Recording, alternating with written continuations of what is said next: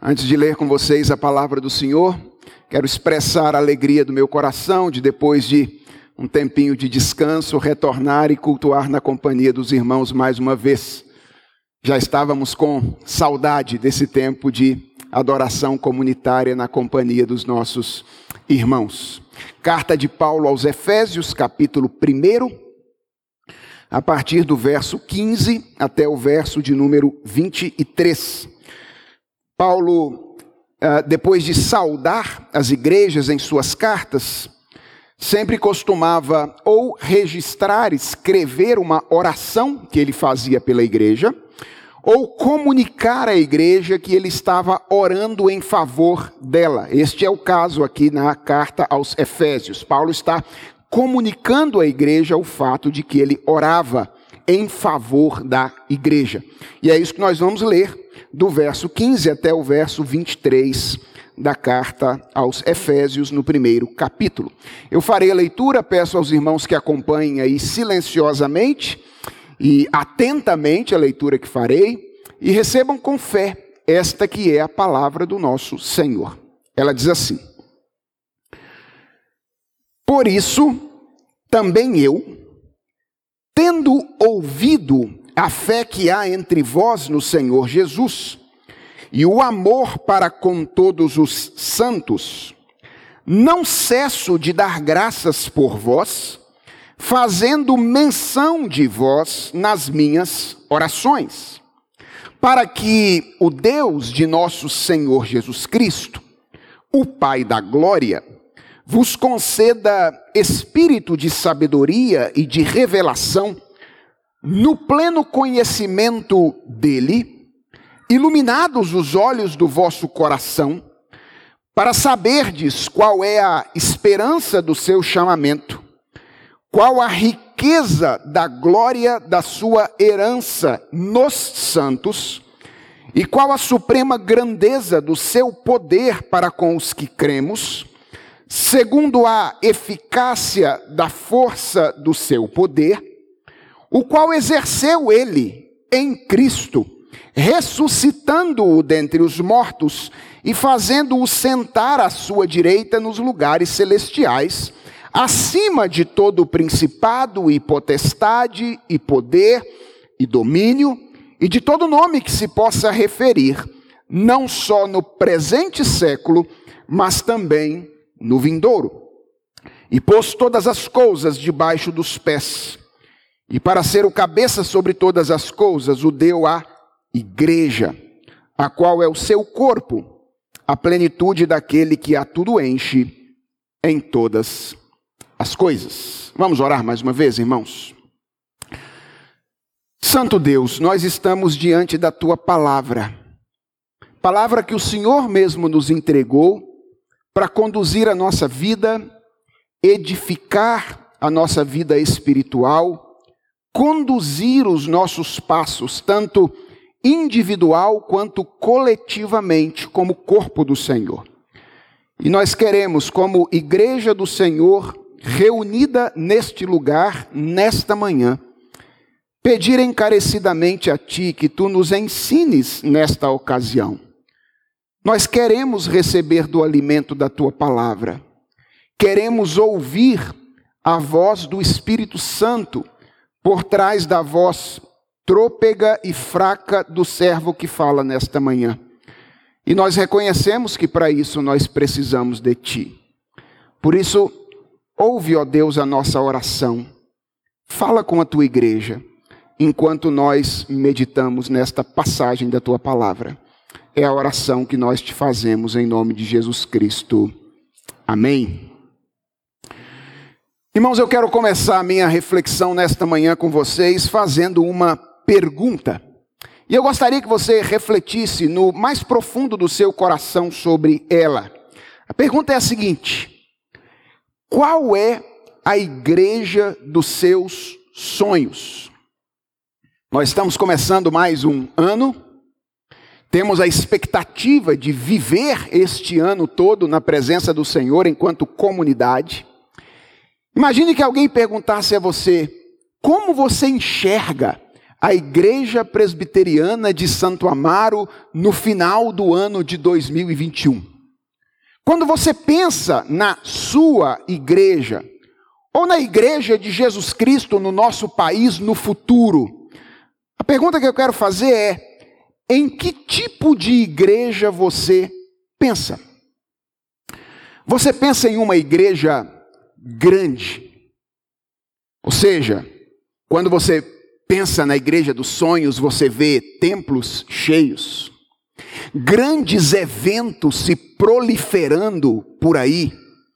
Você pensa em uma sociedade constituída majoritariamente por pessoas que se tornaram cristãs.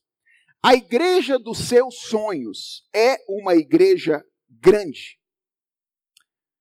Talvez você pense em uma igreja rica, rica, templos grandes, templos bonitos, que reúnam gente com boa condição econômica, capaz de investir na multiplicação de outras igrejas, de beneficiar economicamente tanto aqueles que estão dentro quanto aqueles que estão fora. A igreja dos seus sonhos é uma igreja grande. A igreja dos seus sonhos é uma igreja rica.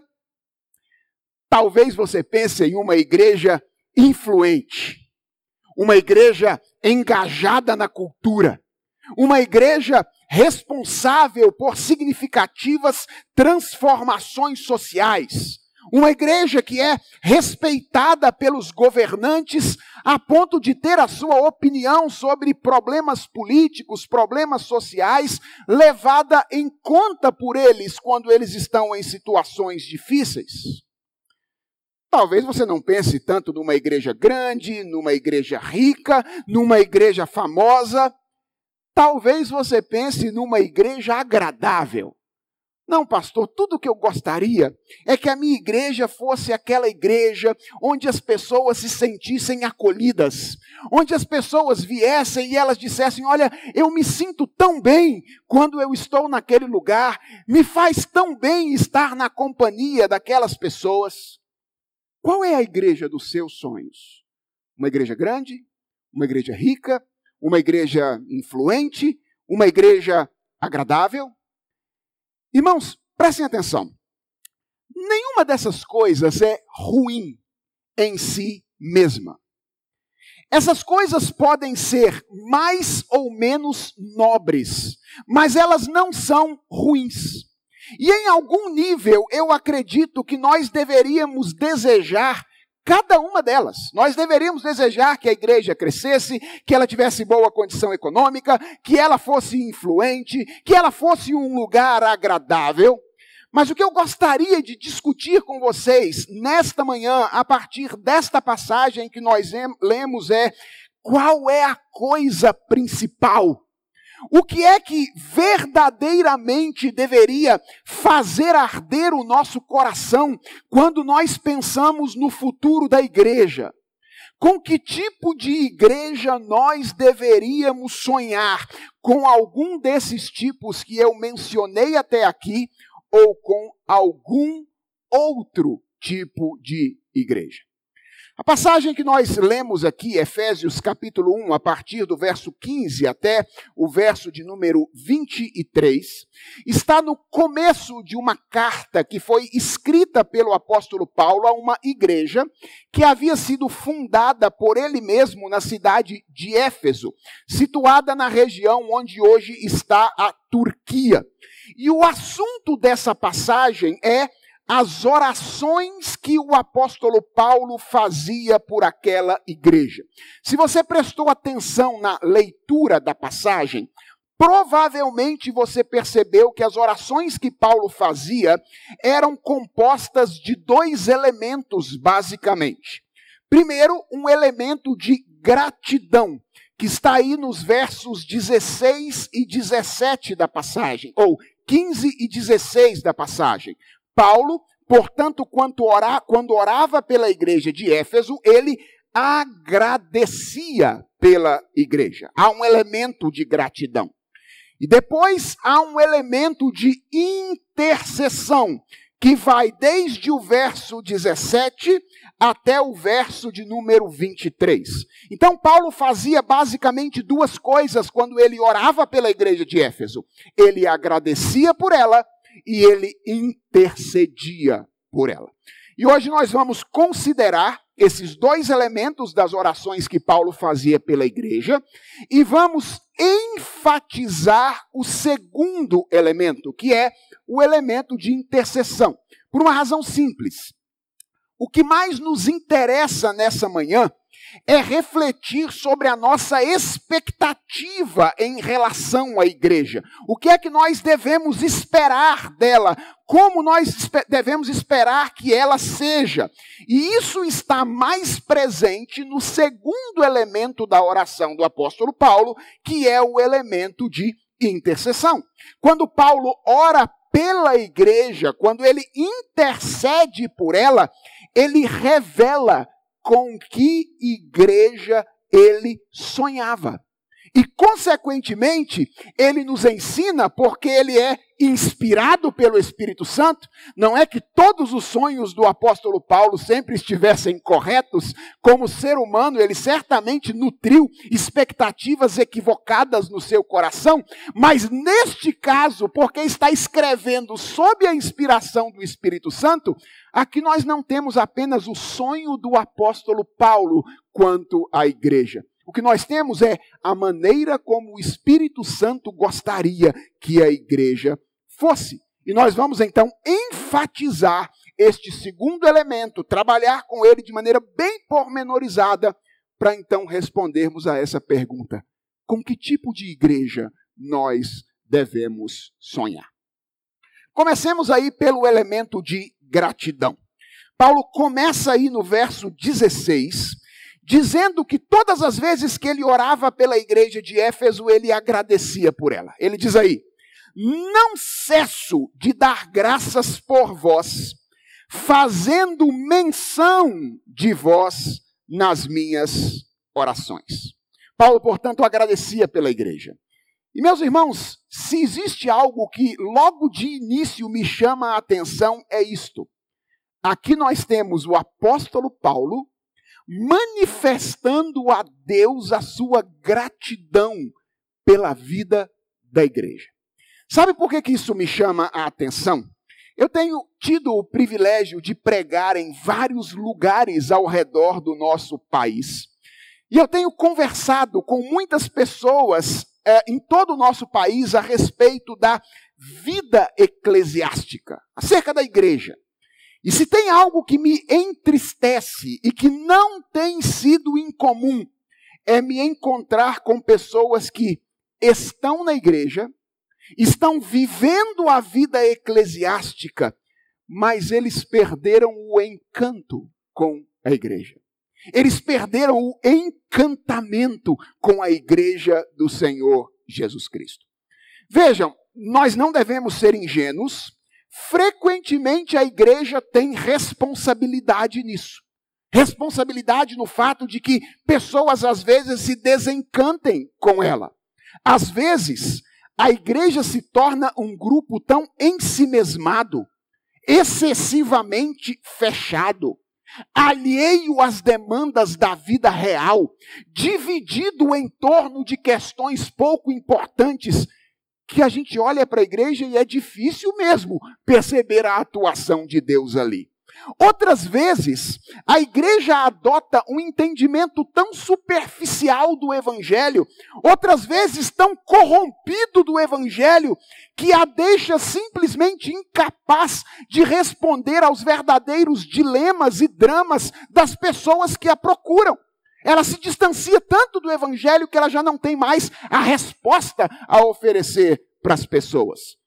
E outras vezes, a igreja sustenta um discurso maravilhoso. Ou seja, nas palavras, ela sabe exatamente o que fazer. É teologicamente incorrigível. Mas esse discurso nem sempre se mostra encarnado na concretude da vida. Essas coisas acontecem no meio da igreja. E elas ajudam a explicar por que algumas pessoas perdem o encanto com a igreja.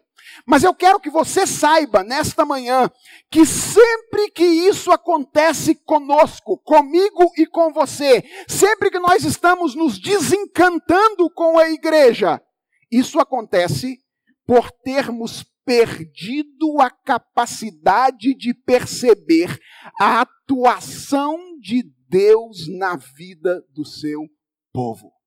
Veja o que diz o verso de número 15.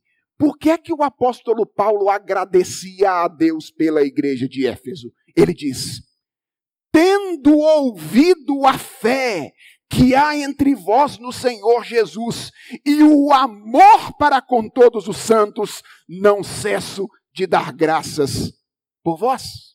Por que, que Paulo agradecia a Deus pela igreja de Éfeso? É porque ela era uma igreja perfeita. É porque na igreja de Éfeso não tinha nenhum vestígio de pecado. Óbvio que não. Paulo vai tratar de problemas que existiam na igreja de Éfeso no decorrer da sua carta. Ah, pastor, então eu sei porque Paulo está agradecendo a Deus pela igreja. É porque ele era ingênuo. Ou seja, ele, ele não sabia dos problemas que estavam acontecendo lá. Irmãos, se Paulo vai tratar dos problemas, é porque ele tinha ciência deles. Paulo sabia que a igreja de Éfeso não era uma igreja perfeita. Ele sabia que a igreja era formada por gente pecadora. E a prova disso é que nos três capítulos finais ele vai tratar de problemas reais que estavam acontecendo na vida da igreja, relacionadas, por exemplo, à unidade cristã. Tinha divisão no meio da igreja de Éfeso. E Paulo vai começar o capítulo 4 tratando das divisões que existiam lá. Tinha problemas familiares. E Paulo vai no capítulo 5 tratar os problemas familiares que estavam acontecendo lá. Então, Paulo não agradece pela igreja de Éfeso porque ela era perfeita. Paulo não agradece pela igreja de Éfeso porque ele era ingênuo. Paulo agradece pela igreja de Éfeso porque quando ele olhava para a igreja, ele percebia evidências muito claras de que Deus estava trabalhando no meio daquela igreja. Ele havia sido informado de que duas coisas estavam acontecendo lá. Quais eram essas duas coisas? Primeiro, havia manifestação de fé. Ou seja, havia pessoas que estavam crendo em Jesus Cristo, que apesar das suas imperfeições e das lutas do dia a dia, continuavam desenvolvendo a sua fé no Senhor Jesus Cristo.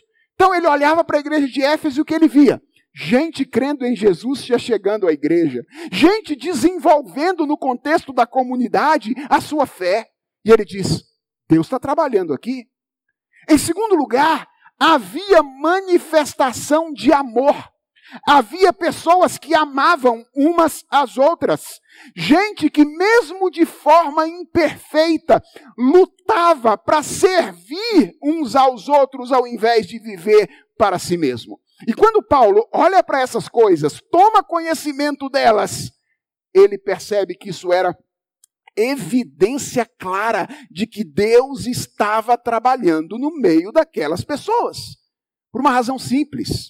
Porque fé em Jesus e amor ao próximo estão longe de serem virtudes naturais de seres humanos decaídos. Se há fé e se há amor, é porque Deus está em atuação.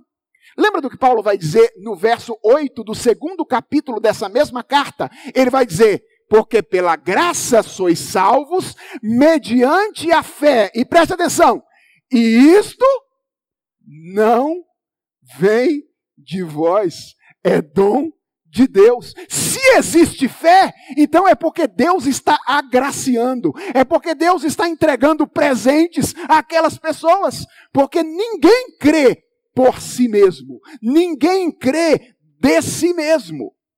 A mesma coisa pode ser dita a respeito do amor. Lembra o que diz João na sua primeira carta, no capítulo 4, verso de número 19? Ele diz: nós amamos. Por que, que nós amamos?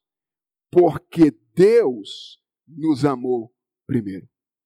Portanto, se havia manifestação de amor na igreja de Éfeso, é porque Deus estava em atuação ali.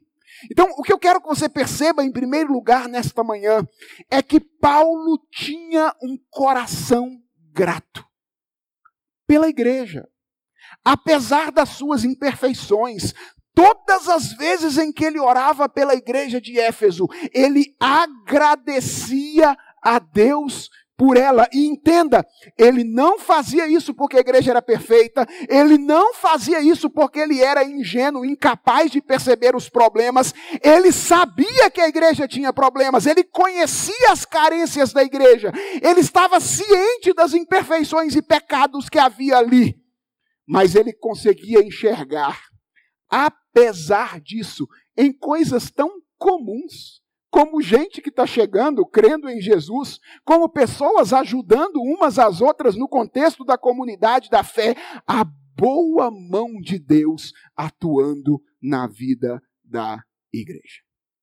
Então, esse é o primeiro elemento que nós encontramos aqui, que é o elemento de gratidão. Mas eu já antecipei que, além deste elemento, as orações, ou além de ser compostas por esse elemento, as orações que Paulo fazia pela igreja de Éfeso eram compostas também por um elemento de intercessão. E é aqui neste segundo elemento que nós aprendemos sobre a expectativa do apóstolo Paulo em relação à igreja. Vamos olhar então para o texto a partir do verso de número 17 e perguntar o que o apóstolo Paulo pedia para a igreja de Éfeso. Então ele agradecia e ele também intercedia por ela. E a resposta está logo aí de início no verso de número 17. Ele diz: Para que o Deus de nosso Senhor Jesus Cristo, o Pai da glória, vos conceda espírito de sabedoria e de revelação no pleno conhecimento dele. O que é que Paulo pedia para a igreja de Éfeso? Se nós tivermos que responder em palavras bem curtas, segundo o texto, ele pedia espírito de sabedoria e de revelação. A palavra que é traduzida aqui na sua Bíblia por espírito, e, e, reparem que espírito aí está com a letra minúscula, correto? Aqueles que têm aí a versão revista e atualizada. É a palavra grega pneuma, que é a única palavra grega que tem esse sentido e que é utilizada pelo Novo Testamento de maneira indistinta para se referir a tudo quanto é tipo de espírito, ok? Então, a, o Novo Testamento usa a palavra pneuma para se referir ao Espírito Santo, usa a palavra pneuma para se referir ao espírito humano, usa a palavra pneuma para se referir aos espíritos malignos e usa a palavra pneuma, inclusive, para se referir a um status quo, ao espírito no sentido de uma ocasião, o espírito do tempo ou o espírito de uma época. Com um agravante, tá bom? No português, nós temos letra maiúscula para poder dizer quando é que a palavra se refere ao Espírito Santo e quando é que ela se refere a outros tipos de espírito. Na língua grega não tem esse diferencial. Então, tudo que você tem lá é a palavra pneuma. E você precisa interpretar a respeito de que espírito o apóstolo Paulo está falando quando ele diz: Olha, eu oro para que Deus dê a vocês espírito de sabedoria e de revelação. Por que, é que os tradutores da Bíblia colocaram aqui a palavra em letra minúscula? Porque eles interpretaram que o apóstolo Paulo está usando a palavra espírito aqui de forma genérica para se referir ao conhecimento em si. Ou seja, espírito de conhecimento seria apenas o conhecimento e não a pessoa do Espírito Santo. Mas deixa eu dizer uma coisa a vocês. Eu, na companhia de bons comentaristas e de outras versões da Bíblia, entendo que a palavra espírito aqui deveria estar com a letra maiúscula. E que Paulo está se referindo aqui não apenas ao conhecimento em si, mas à pessoa do Espírito Santo. E mais à frente isso vai ficar mais claro. Por que, que eu entendo que isso deve ser assim? E qual é o, o grande diferencial disso? É que se eu estiver certo, se esses outros comentaristas estiverem certos, se essas outras versões da Bíblia que traduzem com uh, o E maiúsculo estiverem certo, o que nós temos aqui é uma oração por avivamento. O que o apóstolo Paulo está fazendo aqui é pedir a Deus uma visitação especial à igreja de Éfeso, na pessoa do Espírito Santo. Paulo está orando por avivamento quando faz esta oração aqui. Mas irmãos, prestem atenção, é uma oração surpreendente. Porque sempre que nós pensamos em orações por avivamento, no Brasil contemporâneo, nós associamos a visitação do Espírito Santo a manifestações extraordinárias. É assim que acontece no Brasil de nossos dias. Sempre que falamos de avivamento, aliás, avivamento é uma palavra que a gente tem que tomar cuidado para usar. Não é verdade? Porque se a gente fala avivamento, parece que as pessoas estão pensando que a gente está se referindo àquelas manifestações extraordinárias e muitas vezes irracionais que são atribuídas ao Espírito Santo de Deus. Mas preste atenção, Paulo associa o avivamento aqui ao entendimento e não às manifestações extraordinárias e irracionais. Paulo ora para que Deus derrame o Espírito Santo sobre a igreja, a fim de que ela fosse tomada pelo quê? Pelo conhecimento do Senhor.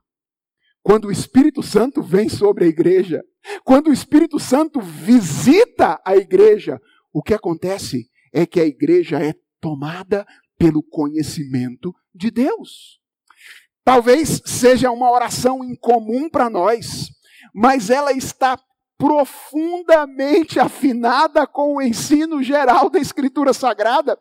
Veja, por exemplo, como o profeta Isaías fala a respeito da ação do Espírito Santo sobre o Messias, Jesus Cristo, numa passagem que pode ter servido de base para o apóstolo Paulo aqui. Pode ser que Paulo tenha em mente exatamente a passagem de Isaías capítulo 11, versos 1 e 2, quando ele faz essas orações pela igreja de Éfeso.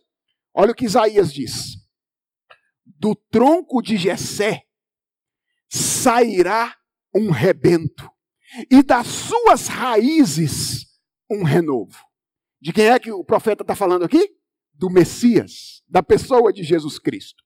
E agora preste atenção o que ele disse que aconteceria com o Messias. Repousará sobre ele o Espírito do Senhor. E aqui como é que está a tradução?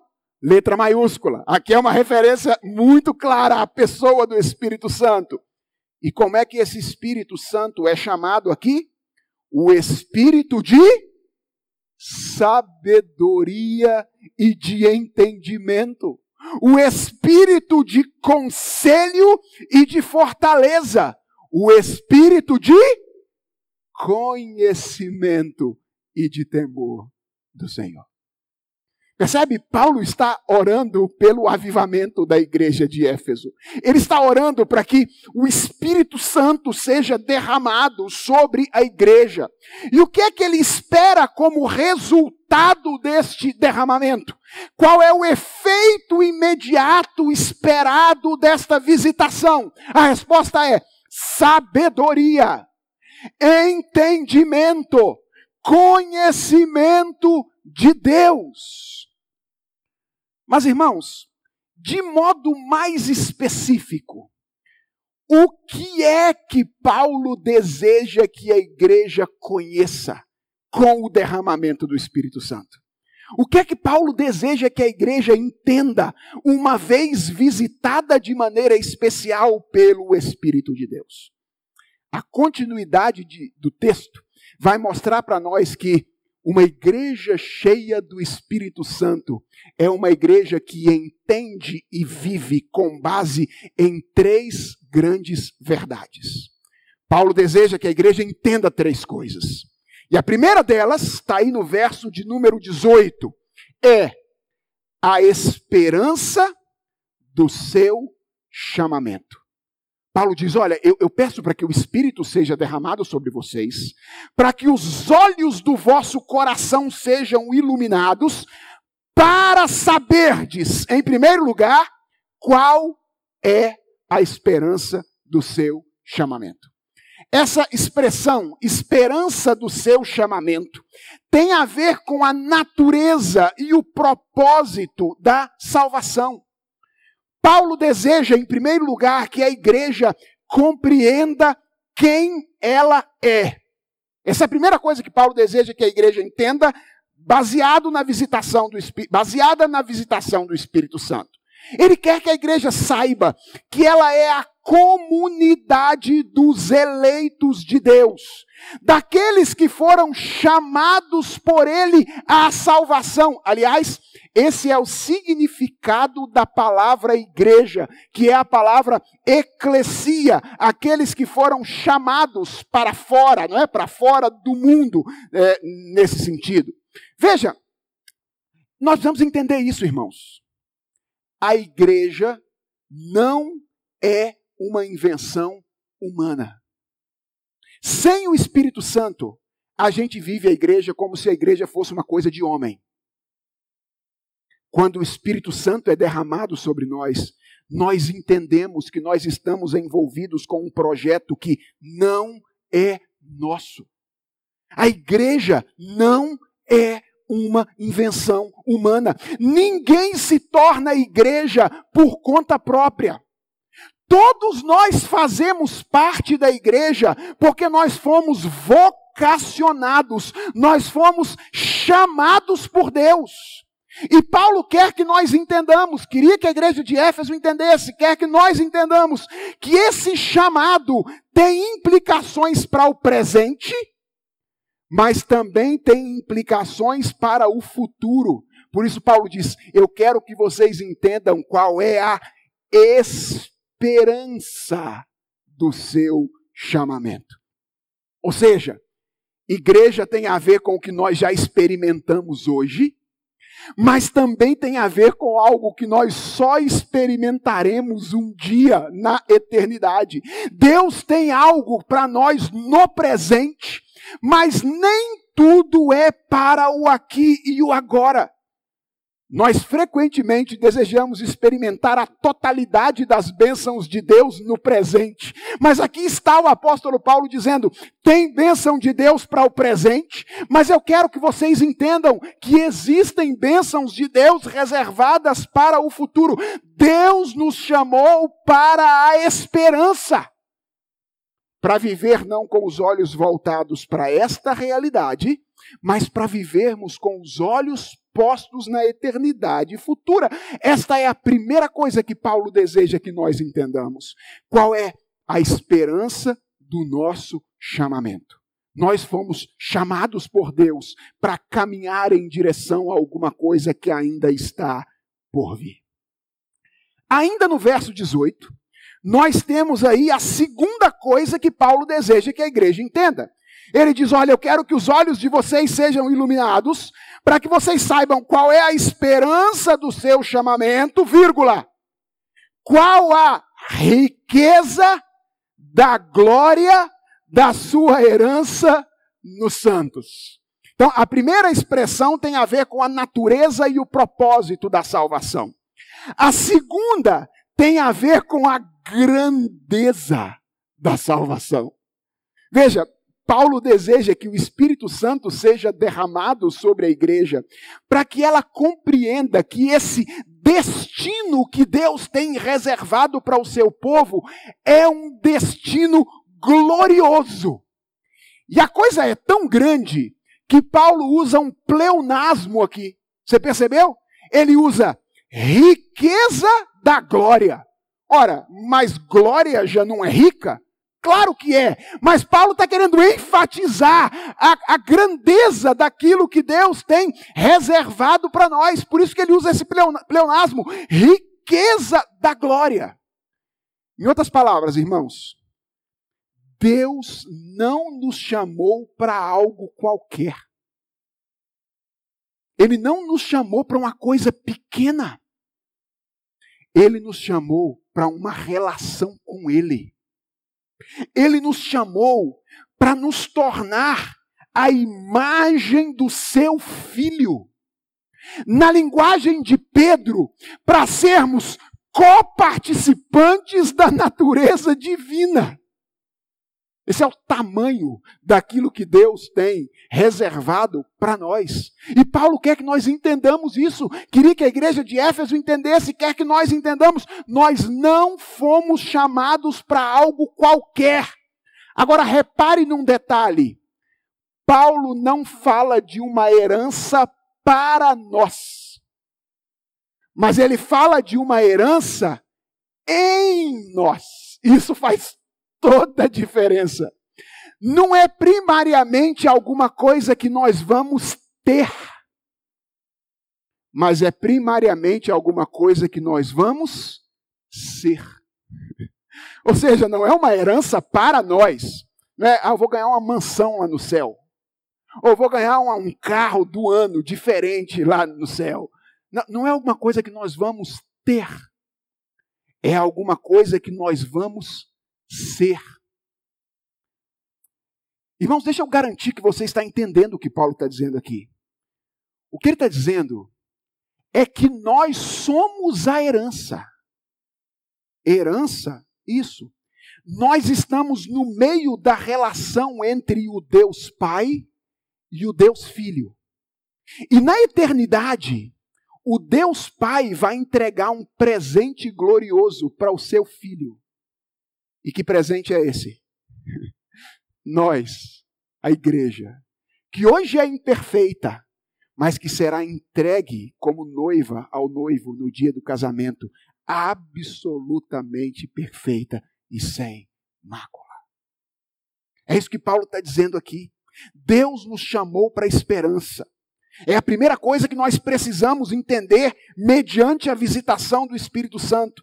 E a segunda coisa que ele quer que o Espírito revele à igreja é que essa esperança para a qual fomos chamados é algo rico e algo glorioso. Mas há uma terceira e última coisa que Paulo deseja que a igreja saiba como resultado da visitação especial do Espírito Santo. Qual é? Está aí no verso de número 19. Ele diz: e qual a suprema grandeza do seu poder para com os que cremos segundo a eficácia da força do seu poder, o qual exerceu ele em Cristo, ressuscitando-o dentre os mortos e fazendo-o sentar à sua direita nos lugares celestiais, acima de todo principado e potestade, e poder e domínio, e de todo nome que se possa referir, não só no presente século, mas também no vindouro, e pôs todas as coisas debaixo dos pés, e para ser o cabeça sobre todas as coisas, o deu à igreja, a qual é o seu corpo, a plenitude daquele que a tudo enche em todas as coisas. Sim, do verso 17 até o final, Paulo está falando da mesma coisa. Qual é a coisa? A suprema grandeza do poder de Deus. Presta atenção. A primeira coisa que Paulo deseja que a igreja entenda tem a ver com a natureza e o propósito da salvação. A segunda coisa que Paulo deseja que a igreja entenda tem a ver com a riqueza da salvação. E a terceira coisa, que é aquilo no qual ele vai gastar mais tempo, tem a ver com a certeza, a segurança da salvação. Em outras palavras, Paulo deseja que, derramado o Espírito Santo sobre a igreja, ela entenda, primeiro, fomos chamados para algo que está no futuro. Segundo, esse algo para o qual fomos chamados e que está no futuro é algo glorioso, é algo grandioso. E por último, nós podemos ter certeza que vamos chegar lá.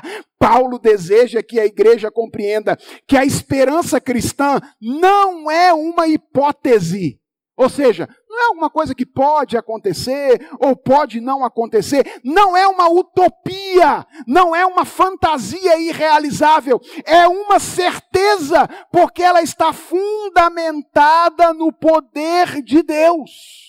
E o ponto de Paulo nessa expressão final é esse: é o poder de Deus que é a garantia e o cumprimento dessas promessas. E toda a ênfase dele no restante da passagem vai recair sobre a grandeza do poder de Deus, que é suficiente para garantir o cumprimento dessa esperança. Paulo vai usar duas estratégias aqui basicamente, para enfatizar o poder de Deus que é garantia da esperança da igreja. primeira é uma estratégia semântica. Olha para o verso 19. No verso 19, Paulo ajunta quatro palavras diferentes do mesmo campo de significado para criar um ambiente de superlativo. Você percebeu isso aí? Olha as palavras que ele junta aí: suprema, grandeza, poder e eficácia. São quatro palavras, todas elas do mesmo campo semântico, com um objetivo: deixar clara a grandiosidade do poder de Deus. Cada uma dessas palavras, elas traduzem uma palavra grega diferente cujo significado está relacionado a poder. Ou seja, Paulo está falando poder, poder, poder, poder. É isso que ele está falando aqui. Ou seja, quer saber qual é o poder de Deus? É, é, é multiplica por quatro. É isso que Paulo está fazendo ao usar essas quatro palavras. E talvez a relação com a língua portuguesa nos ajude a entender o movimento que Paulo quer realizar aqui. Então, suprema é a palavra grega de onde vem a nossa palavra hipérbole, que é a palavra para exagero, ok? É a palavra suprema aí no seu texto. Grandeza é a palavra grega de onde vem a nossa palavra magistral ou magistrado. É a palavra que Paulo está usando aqui. Poder é a palavra dinamis, de onde vem a nossa palavra na língua portuguesa dinamite, ok? E eficácia é a palavra energel, de onde vem a nossa palavra energia. Quatro palavras diferentes, que podem ser todas elas traduzidas por poder, e Paulo ajunta num único versículo, para que os seus leitores tenham ideia do tamanho do poder de Deus que está uh, sendo utilizado por ele em nós, com o objetivo de que a esperança da igreja seja alcançada. E o segundo artifício que Paulo usa aqui é uma ilustração. Paulo ilustra a grandeza desse poder que ele deseja que a igreja conheça como resultado da ação do Espírito Santo, mencionando a atividade histórica anterior deste poder na história da redenção. Mais especificamente, na vida do nosso Senhor e Salvador Jesus Cristo. E esse é o argumento definitivo que, que Paulo faz aqui? Paulo identifica o poder que está levando a igreja à consumação do projeto de Deus com o poder que ressuscitou Jesus Cristo dentre os mortos e o colocou assentado à destra de Deus para reger todas as coisas. Paulo diz assim: é o mesmo poder. O poder que Deus usou para tirar Jesus Cristo das garras da morte, para fazê-lo assentar à sua direita. O poder que ele usou para colocar todas as coisas debaixo dos seus pés é o poder que ele está usando por vocês e em vocês para garantir que o projeto dele, a esperança de vocês se cumpra na eternidade. É como se ele estivesse dizendo: o, o que eu desejo que vocês entendam como resultado do derramamento do Espírito Santo sobre vocês, é que o mesmo poder que levantou Jesus Cristo das garras da morte e o fez assentar à direita de Deus nos lugares celestiais, está em atuação por vocês e em vocês para garantir que o projeto de Deus seja levado a bom termo. Irmãos, com que igreja sonha o apóstolo Paulo? Paulo sonha com uma igreja cheia do Espírito Santo. E ao contrário do que se costuma imaginar, isso não significa uma igreja repleta de experiências extraordinárias e de práticas que nos parecem, por vezes, irracionais. Isso significa uma igreja que compreende com a mente e com o coração as verdades fundamentais do Evangelho. Em outras palavras, uma igreja que vive debaixo da consciência, isso é uma igreja cheia do Espírito Santo, de que a história não é sobre nós, é sobre Deus. Não é sobre nós, sobre mim, sobre você, sobre o que a gente pode construir, é sobre Deus. Uma igreja cheia do Espírito Santo é uma igreja que entende que Deus, por graça, Deus, por misericórdia, nos incluiu na sua história fazendo algo que começa agora, mas que termina na eternidade. Portanto, é uma igreja que vive no presente com os olhos postos no futuro. É uma igreja que sabe que vale a pena fazer isso, porque aquilo que a aguarda não é algo qualquer. É ser a herança entregue pelo pai ao filho como demonstração de amor.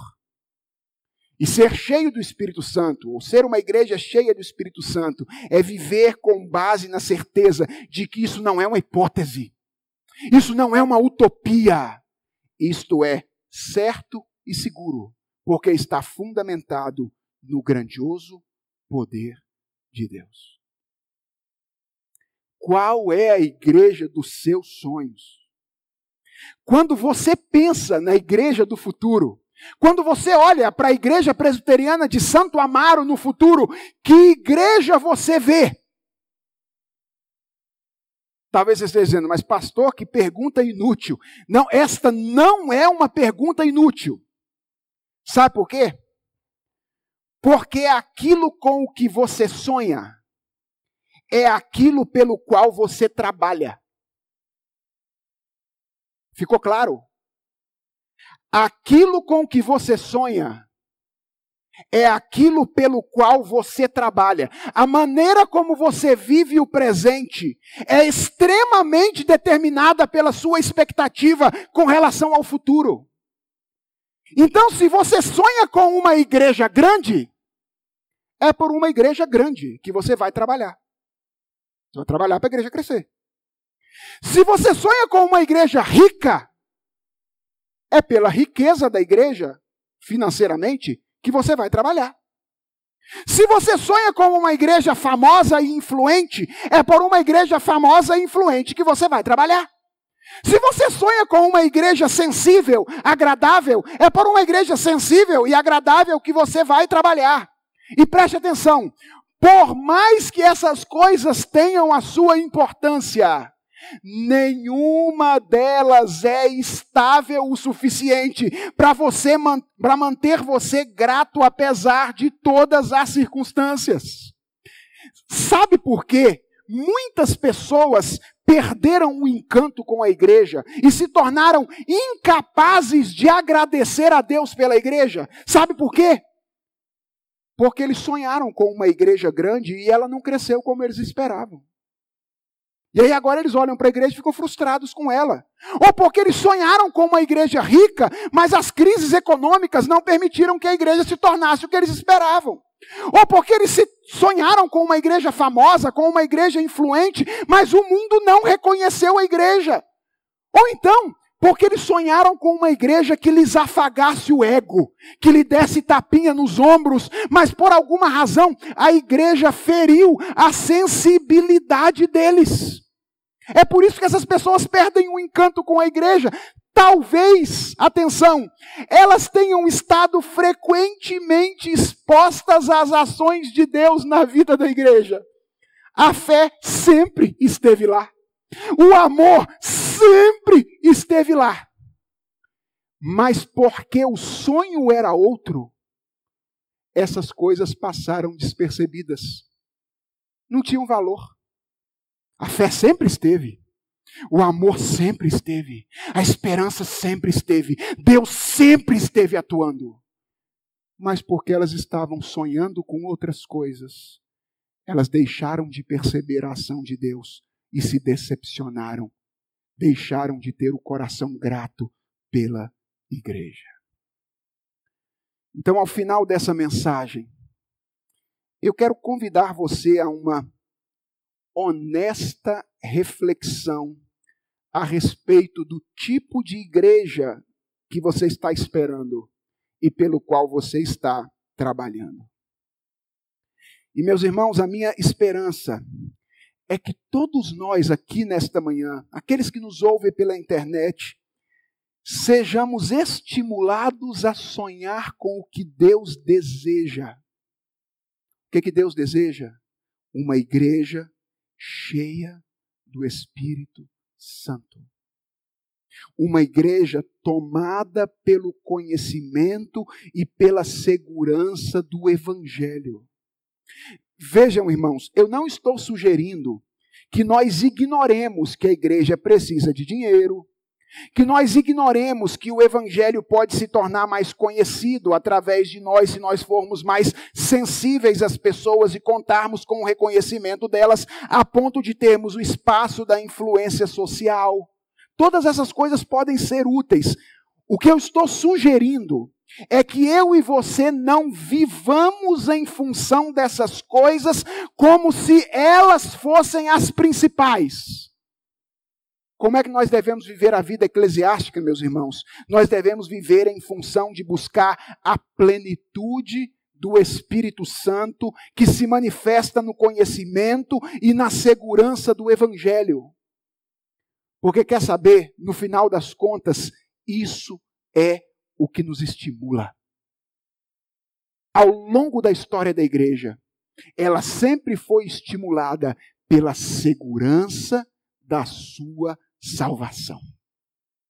É a segurança de que o Evangelho é verdadeiro que nos torna ousados para pregar o Evangelho, animados para discipular as pessoas, encorajados para enfrentar as adversidades, destemidos para enfrentar as oposições, dispostos a viver e a morrer pelo Evangelho. Só quem é cheio do Espírito Santo e quem entendeu de verdade o Evangelho pode fazer essas coisas de todo o coração. Portanto, que esta seja a nossa oração nesse início de ano a respeito da nossa igreja. Senhor, derrama sobre nós o teu Espírito Santo. É com isso que sonhamos, Senhor. Derrama sobre nós o teu Espírito Santo. Nos visita de maneira especial, para que nós creiamos de todo o coração que fomos chamados pelo Senhor. Para algo que começa aqui e termina na eternidade, cuja riqueza é incomparável e cujo alcance é certo e seguro, porque fundamentado no teu poder. E que convencidos dessas coisas, Senhor, nós sejamos estimulados a servir-te e sejamos sempre gratos por tua igreja, mesmo quando as nossas expectativas temporais em relação a ela não forem atendidas. Queira o Senhor ouvir esta oração, não apenas aqui na nossa igreja, mas em toda a sua igreja espalhada pelo nosso país e pelo mundo, para nossa felicidade, mas sobretudo para a glória do seu nome. Amém. Vamos pedir isso? Senhor nosso Deus, que esta oração que acabamos de ler seja a oração do nosso coração nesta manhã. Quantas vezes nós confundimos a razão do chamado do Senhor? E ao invés de trabalhar por uma igreja cheia do Espírito Santo, Trabalhamos por uma igreja que nos faça bem, que seja conhecida, que fique grande, que seja rica. Tem misericórdia de nós, porque nós muitas vezes confundimos o propósito. E nós queremos pedir ao Senhor que o Senhor volte o nosso coração para ti nesta manhã e faz-nos desejar aquilo que o Senhor deseja, que sejamos cheios do teu Espírito Santo. E que, ó Deus, a plenitude do Espírito nos dê clareza a respeito das verdades do Evangelho e que essas verdades sejam o estímulo para que nós vivamos de maneira agradável ao Senhor todos os dias desse ano e todos os dias da nossa vida. Encha-nos, ó Deus, com o teu Espírito Santo. É a oração que nós te fazemos, em nome de Jesus Cristo. Amém.